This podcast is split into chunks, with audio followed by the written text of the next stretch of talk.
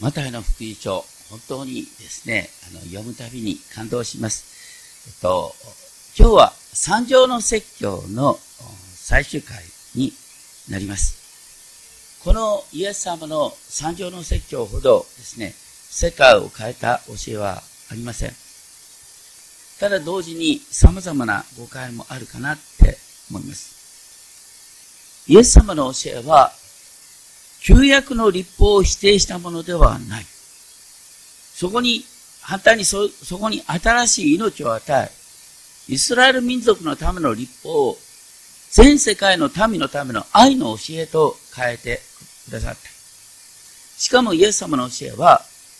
イエスご自身の精霊の働きなしには全うできない。そこにキリストの教会の誕生も見られることができる。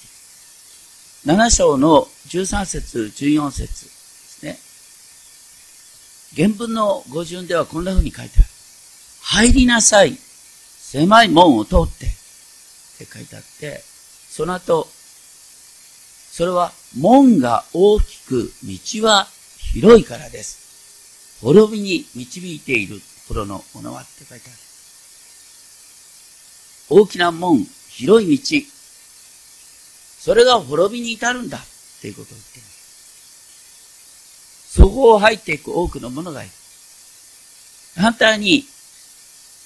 なんとその門は狭く、道は細いことでしょう。命に導くところのものは。そしてそれを生み出す者はわずかしかいません。私たちは、その狭い門、細い道を通るものとして選ばれ、ここに沿っています。イエス様の三条の説教は結構ですね、最後を見るとなんか広いように感じるね。三条の説教の前回やったですね、有名な黄金律ってのがありますね。7章12節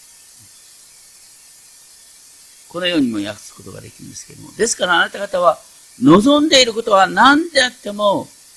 それは人々があなたにしていること、くれることに関してですが、あなた方も同じようにしてあげなさい。これが立法と預言者です。望んでいることは何でも、ね。それを本当にしてもらいたいって思うことであれば、あなたの方から人にして差し上げなさい。私たちの心を大きくする教え。よくですね、ですから今も多くの人が、イエス様の教えの核心は愛です。それは分かりやすく、簡潔に言い表されるものです。それからするとですね、東教会のメッセージは半分が旧約聖書、しかもそれ駆け足やりますから、はっきり言うとなかなかついていけない人が出てくるかもしれません。しかもですね、礼拝に来る前に予習してこいなんていう教会あんまりないですね。僕は本当にあの自分を振り返ると恥ずかしいんですが、野村証券に入って3年間ですね、確かに礼拝は休んだ記憶はないんです。ただ、目覚めてメッセージを聞いてた記憶もほとんどない。本当に恥ずかしい。とにかく、礼拝に来ることに意味がある。でも振り返ってみると、それも嘘ではないんですよ。私のいたのはルーテル教会ってあのね、前の式文が結構長いから、そこのところで大体福音が解決完結するんですね。許しの宣言があって、その後はひたすらお念にするということなんですが、それから比べたら皆さんね、本当にここに来てですね、あの、長いメッセージ、しかも旧約の話をですね、よく聞いてるなって思いますね。昔の僕よりはるかにみんな偉い。ね。でも、そう言いながらなんでそうやってですね、旧約の話をするかというと、イエス様がこの三条の説教で言った有名な話が5章17節ですね。5章17節イエス様こうしよって。私が来たのは、立法や預言者を廃棄するためだと思ってはならない。廃棄するために来たんではない。成就するためなんだ。誠にあなた方に言います。天と地が過ぎ去るまで、立法の一点一角でも決して過ぎ去ることはありません。全部が実現するまでは。ですから、これの戒めのうち、最も小さいものの一つでもこれを破ったり、またそのように人に教えるものは、天の国が最も小さいものと呼ばれる。確かに人の、人が神の見前で義と認められるのは、立法の行いではなく、福音を聞くことによる。それこそ聖書の教えの革新って言われる場合がありますが、そうでしょうか？だってイエス様こうおっしゃったんです。立法を廃棄するためではなく、成就するために、イエス様は人となって来られたって言うんです。立法って何ですか？それは旧約聖書の最初の5つの章です。モーセ五章。こう言っちゃなんですけどね。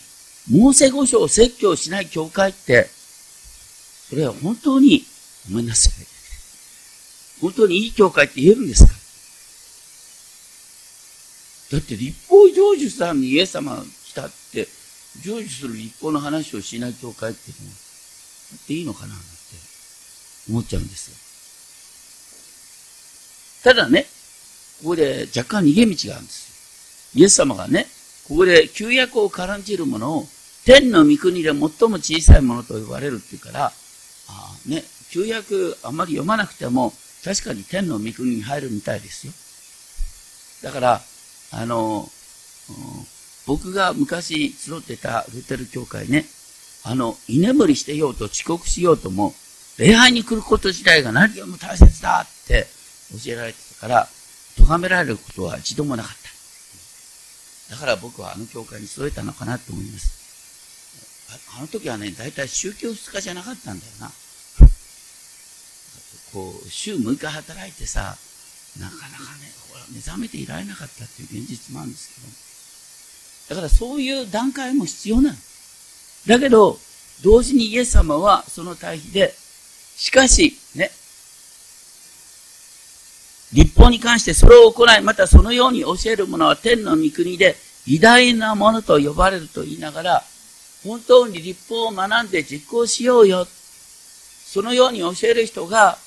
天の御国で偉大なものと呼ばれるんだよと言って、私たちが成長することも望んでおられる。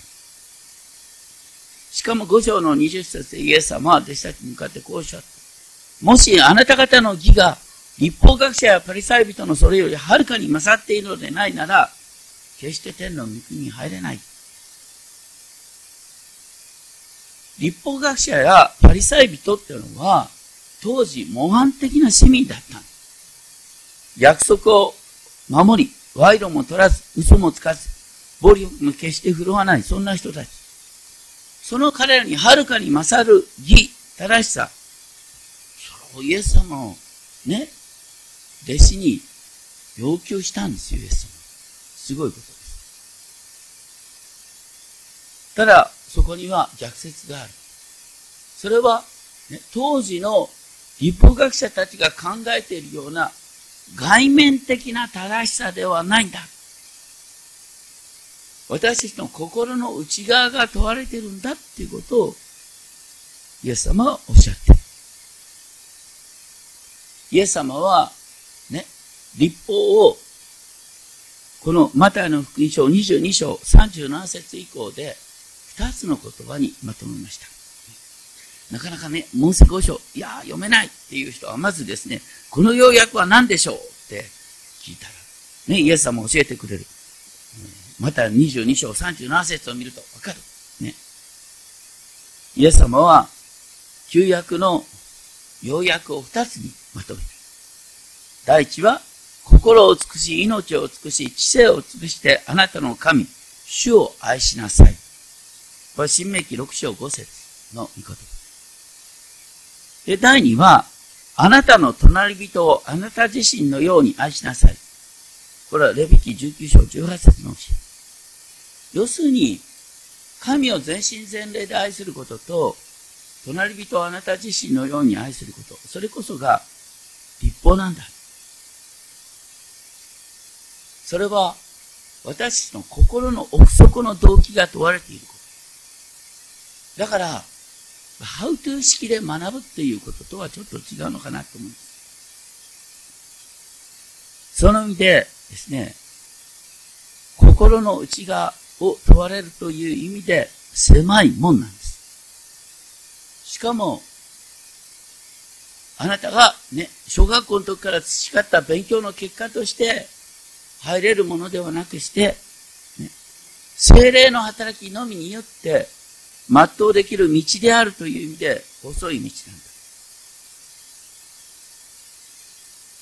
永遠の命へと至る道は、イエス様の御業と、イエス様の精霊によるしかないっていう教えは、この世的には極めて排他的で独善的に見えます。それから言うとはっきり言うと、仏教にもイスラム教にもね、どんな哲学にも救いはないっていうことを言ってると同じことになりますね。でも、ちょっと考えてみてほしいんですけれども、どの宗教、どの哲学にですね、その教えをくださった方自身が、みんなの罪を負って十字架にかかり、三日目によみがえったって書いてあるでしょうか。まさにイエス様の十字架と復活、それが私たちの救いであるならば、この福音以外に救いはない。っていうふうに言わざるを得ない。だから、なんとその門は狭く、道は細いのでしょう。命に至るものは、本当に人間の理性を超えた形で、イエス様は断固としてそうおっしゃってるんだということを覚えたいと思います。そして、7章15節から20節で、偽預言者のことが警告されています。でも、これはですね、21節から23節の言葉とセットに読まなければいけない。ね、よくね、今もこう聖書ちょっと読んだ人から聞かれるんです。7章21節の言葉っていうのは怖いと思いません？イエスがこうおっしゃった。私に向かって主よ主よというものが皆天の御国に入るのではない。天におられる私の死の御心を行う者が入る。皆さん、私たち御心を行うことができないから、主よ主よ助けてくださいって言ってるのに、それで入ることできないって言うんだったら、ちょっと困っちゃったなって思いませんか？でもね、これを7章15節からのセットで読むとよくわかるんです。ここで警告されているのは不思議にですね、立法学者やパリサイ人の偽善ではないんです。イエス様に向かって主よ主よと呼びながら、イエスの皆によって予言し、イエスの皆によって悪霊を追い出し、イエスの皆によって大きな奇跡を行った、尊敬されるキリスト教指導者、それが危ないと言ってるんですよ。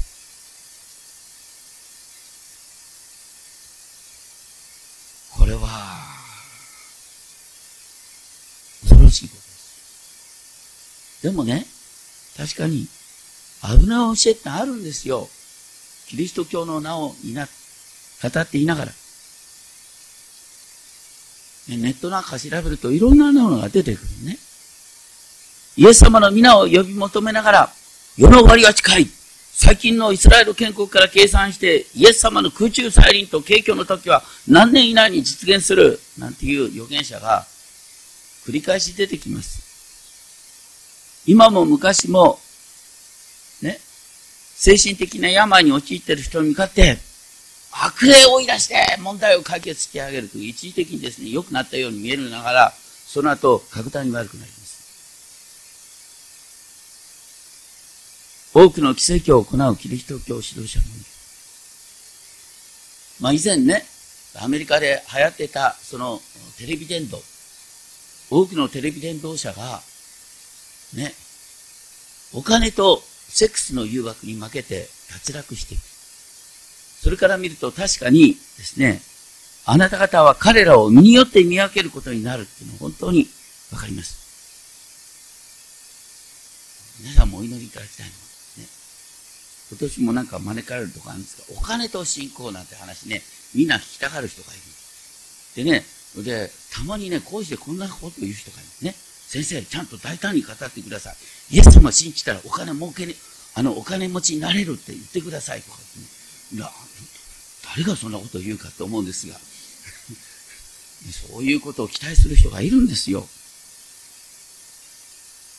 そういう人が、ね、終わりの日にイエス様が、お前なんか知らないって言われるんです。それに対してですね、本当に、イエス様は私はあなたにおすがりするしかないんだって思ってる人は大丈夫なんです。だからここで主よ主よって言ってる人の問題は、ね、あの、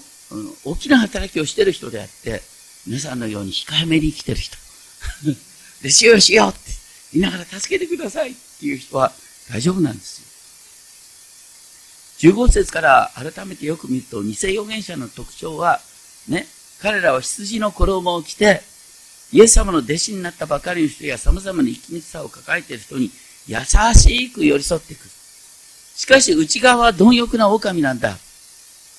彼らはイエスの皆によって予言し悪霊を追い出し多くの奇跡を行っているんですけども、心の底で考えたのは何かというと自分の弟子を増やすことばかり考えている。これはね、連動する時の大きな誘惑です。やっぱり自分の仲間を増やしたいってみんな思う。僕もやっぱりそういう誘惑にさらされる。だから、ここで言われたのはあくまでもね、本当に逆説的に、イエスの皆によって大きな働きができるっていう人が危ないんだよっていうことを言ってる。イエス様はそれにしてもですね、単純明快に、あなた方は彼らをその身によって見分けることになりますと、16節と20節で繰り返しています。ただそれはね、さっき言ったように、イエス様は弟子たちに、あなた方の義が立法学者やプリサイ人のそれよりはるかに勝っていないならっておっしゃった。だから、ね、いわゆる人々から感心されるような良い行いが、父の御心にかなった行いじゃないんだよっていうことを覚えたいと思います。人々から敬虔なクリスチャンなんて褒められてるようでは、ひょっとしたらあなたは御心に反した行動をしてるかもしれない。イエス様は山頂の説教の始まりに何とおっしゃったか。心の貧しい者は幸いです。悲しむ者は幸いです。義に上乾く者は幸いです。私のために人々があなたを罵り迫害し、ありもしないことで悪行を浴びせるときあなた方は幸いです。だから幸いだってのはさ、みんなからさ、あざけられる人の方が幸いだっつうんだよ。下手に尊敬されるってのは周りに合わせすぎてるかもしれない。だから、良い実を結ぶってのは、人の評価ではない。でも、確かに見る人が見たらわかるっていう部分がある。中でね、あの、実は、あの宮沢賢治の雨にも負けず風にも負けずっていう詩を思い出したんですが、あれ皆さん知ってます？宮沢賢治ってのは確かにあの、日蓮宗の信徒だったんですけれども、あの、雨にも負けず、風にも負けずっていう詩は、クリスチャンをモデルにして作られているっていうわけです。あんまり名前知られてなかったクリスチャンなんですけれどもですね、あの、斎藤宗次郎っていう人がいた。同じ花巻の人でした。そのことを思いながら、ちょっとお聞きください。宮沢賢治の詩ですね。雨にも負けず、風にも負けず、雪にも夏の暑さにも負けぬ、丈夫な体を持ち、欲はなく決して怒らず、いつも静かに笑っている。一日に玄米4合と味噌と少しの野菜を食べ、あらゆることを自分を感情に入れずに、よく見聞きし分かり、そして忘れず。野原の松の林の陰の小さなかやぶきの小屋にいて、東に病気の子供があれば行って看病してやり、西に疲れた母があれば行って、その稲の束を追い、南に死にそうな人があれば行って怖がらなくていいと言い、北に喧嘩や訴訟があればつまらないからやめろと言い、日照りの時には涙を流し、寒さの夏をおろおろ歩き、みんなにデクノボーと呼ばれ、褒められもせず、国もされず、そういうものに私はなりたい。斎藤宗次郎という人は、1877年に岩手県花巻市の先週のお寺の三男として生まれ、小学校の教師になり、内村肝臓の影響を受けて信仰に導かれ、洗礼を受けました。それから、内村の非戦論を広めたこともあって、激しい迫害に遭い、親から縁を切られ、教師を辞めさせられ、ついには9歳の長女が、ヤソの娘として腹を蹴られて、それが原因で腹膜炎で死んでしまう。それでもくじれることなく、くじけることなく、斎藤宗次郎は、牛乳配達と新聞配達で生計を立て、1日に40キロの道を走りながら、10メートル走っては神様に祈り、10メートル歩いては神様に感謝の祈りを捧げ、東に病気の子供があれば、西に疲れた母がいれば、南に死にそうな人がいれば、北に喧嘩があれば、という人生を20年近く送る。その後、1926年昭和元年に内村勘三の招きで東京に引っ越します。花町から出発しようとしたところ、まさか誰も見,、ね、見送りに来るはずがないと思っていたのに、なんと花町の町長や、ね、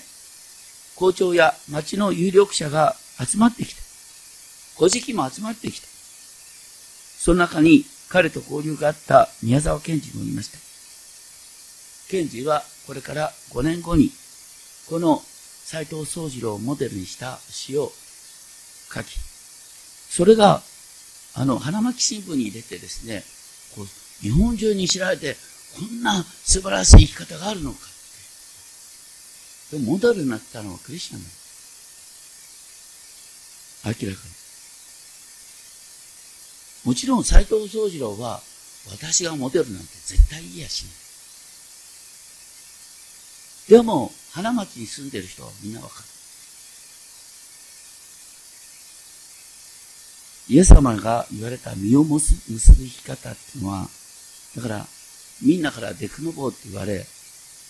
本当に全然みんなから注目されていないようでありながら、でも、あ、別れになったらたくさん集まってくるっていう、そんな不思議な生き方なんかもしれません。とにかくイエス様はここでね、あなたの名によって予言し、悪霊を追い出し、多くの奇跡を行ったではありませんかと自慢する人に、お前なんか知らないよって言ったんです。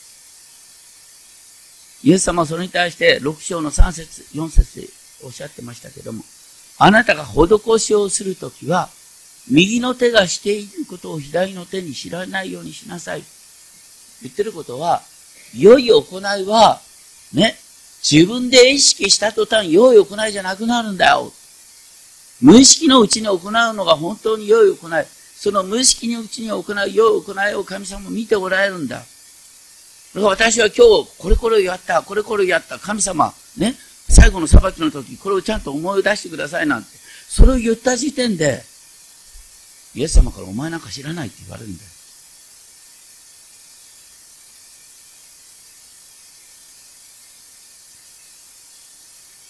そして、24節から27節でですね、イエス様の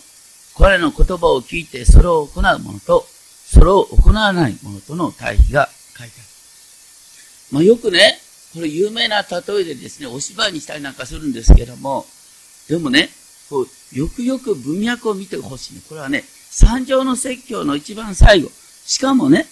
このイエス様のことを聞いてそれを行う人と行わない人っていうのは、旧約の流れから言うとですね、なかなかちょっとええー、と思うところなんですね。とにかくイエス様の言葉を実行する人は、岩の上に自分の家を建てた賢い賢い人に例えられ、実行しない人は砂の上に自分の家を建てた愚かな人に例えられる。土台の違いは、ね、雨が降って洪水が押し寄せ、風が吹いてその家を襲うとき、またその家にね、雨が、風が打ちつけるとき、ね、倒れるか倒れないかの違いで判断される。ね、しっかり土台のある家は倒れなかった。岩の上に土台が据えられていたから。ね、砂の家に上に建てた家は倒れてしまった。しかもその倒れ方はひどいものであった。これとほとんど同じ描写が、ルカの福音書6章の46節に出てくる。ルカの福音書6章46節は、そこではイエス様に向かって主よ主よと呼びながら、イエスの言われることを聞き、だからそれを行う人と、聞いても行わない人との対比で書いてあって、両方とも洪水になって、川の水が押し寄せるという状況の中で、ね、聞いて行った人はびくともしなかった。ね。行わなかった人の家はすぐに倒れてしまい、その倒れ方はひどいものだったと書いてある。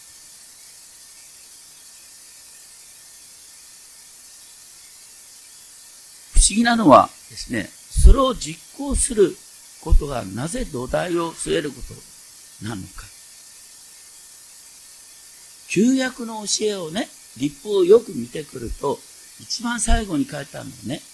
立法を行うこと以前に立法を思い巡らすこと、御言葉を暗唱することが大切とされて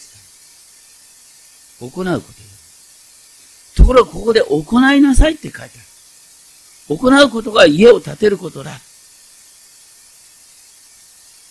しかもこれがイエス様の三条の説教の一番最後に出てくる。マタイの福音書には、イエス様の5つのメッセージが書いてあります。その最初がこれです。マタイの福音書はだから、旧約聖書のモーセ語書に習ってるんです。そしてモーセ語書の最後に何が出てくるかというと、祝福と呪いの選択が迫られている。あなたは祝福を選ぶのか、呪いを選ぶのか。祝福を選びたかったら、あなたは御言葉を思い巡らし暗唱しなさいと書いてある。ただね、ここで御言葉を行うっていう、ここだけ考えたら、大きな間違いになる。さっき言ったように、一見イエス様の御言葉を実行している人が、ね、お前なんか知らないって言われる可能性がある。イエス様が非難したパリサイ人立法学者は誰にも勝って御言葉を実行していた人なんです。だから、この御言葉を実行するっていうのはね、パリサイ人立法学者が思ってたような安息日を几帳面に守るとか、十分の献金を性別するっていう外面的なことではないんです。イエス様のお言葉っていうのは何だったこれまでの？三条の説教で言われたイエス様の言葉。ね、例えば、兄弟を馬鹿にしないとか、ね、情欲を抱いた女を見ないとか、自分を正当化するために神の皆を持ち出さないとか、右の方を打たれたら左の方を向けなさいとか、自分の敵を愛しなさいとか、良い行いをするんだったら隠れて行いなさい。神と富とに同時に使いようとしてはいけない。兄弟を裁いてはいけない。自分の心の願いをまず受け止めながら、隣人の願いを叶えなさい。全部ですね、心の内側の動機が問われている。だから、私はきちんとですね、誠実礼拝を守ってます。だから大丈夫。いや、確かにそうなんですけど。それ以上に大切なのはあなたの心の動機なんだということを言われています。実は御言葉の実行っていうのはこれ逆説なんですけども、私は持ってます。だから、私は岩の上に岩をた、あの、家を建てますなんて自慢するんじゃなくて、ね、日々ですね、イエス様にすがりながら、イエス様の助けを得て、そしてイエス様の精霊の助けを得て生きること、それがイエス様の御言葉を実行することなんです。心の動機なんです。そしてそれが家を建てることとして表現されるのは、これは面白いんですよ。あの、何を指してるかっていうとね、神殿建設を指して考えるとわかる。当時のイエス様の時代、まだですね、ヘロデが大拡張工事をしたエルサレム神殿は、まだ建設途上だった。エルサレム神殿がですね、ヘロデが始めた大拡張工事が完成するのは、紀元66年。イエス様の十字架から26年ぐらい経った。36年か。あった。で、完成してから4年後に神殿は跡形もなくなくなるんです。どうしてですか？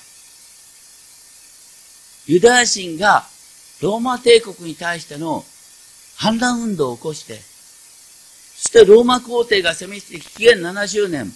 エルサレムを包囲して、エルサレムを完全に焼き払って、神殿を全く跡形もなくして、そこのあった宝物は全部ローマに運んでいかれた。だから、ね、嵐が吹き寄せて家が跡形もなくなったっていうのはまさにヘロが、ヘロルが建てた神殿を指してるんです。それに対して、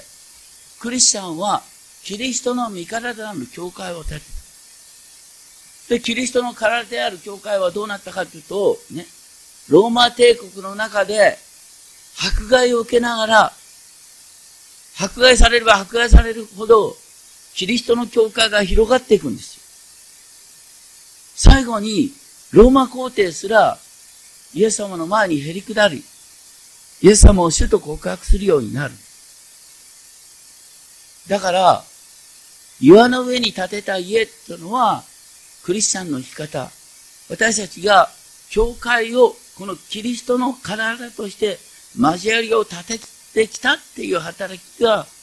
岩の上に家を建てること。そして岩の上に家を建てる際に一番大切なのは、本当に心が、ね、本当に全身全霊で神愛し、あなたの頼み人を自分自身のように愛する。その時決して自分を自慢せずに、ね、本当にイエス様の前で行くなりながら一歩一歩ですね、なすべき良いことをしていく。周りから見たらテクノボーと言われるかもしれない。テクノボーってのは操り人形とかね、自分の意思がないとか、そんな感じ、ね、何の役にも立たないテクノボーだよ。そういうふうに言われるぐらいでちょうどいいんだ。とにかく黙々と今日これはやるべきことかなって言った言われて、それを一つ一つやってきなさい。それが実はイエス様の神殿を建てることになるんだよってことをイエス様おっしゃってる。で、最後に、この三条の説教を聞いた群衆は驚いた。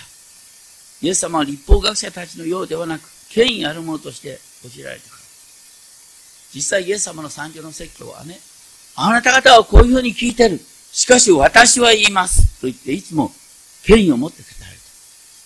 しかも権威を持って語られた内容は何かっていうと、本来の立法の趣旨に立ち返るものだ。立法の趣旨っていうのは、心を尽くし、精神を尽くし、力を尽くしてあなたの神を愛する。あなたの取り人を自分自身の愛するっていう、心の愛が問われている。立法の本来の趣旨に立ち返る。そして立法に書いてあることは一つ一つ本当に素晴らしいことなんです。この社会を良くする教えに満ち満ちているんです。この世界を神の国に変える教えなんです。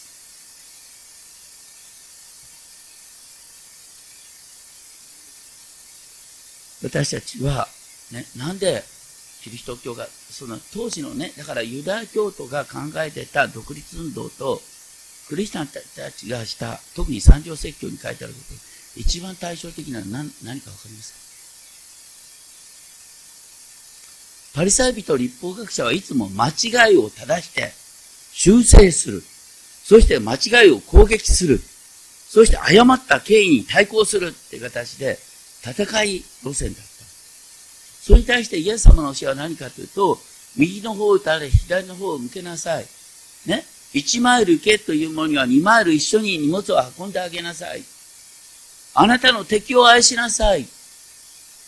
ローマ帝国のしもべを愛しなさい。結果的に、ローマ帝国に広まっていく。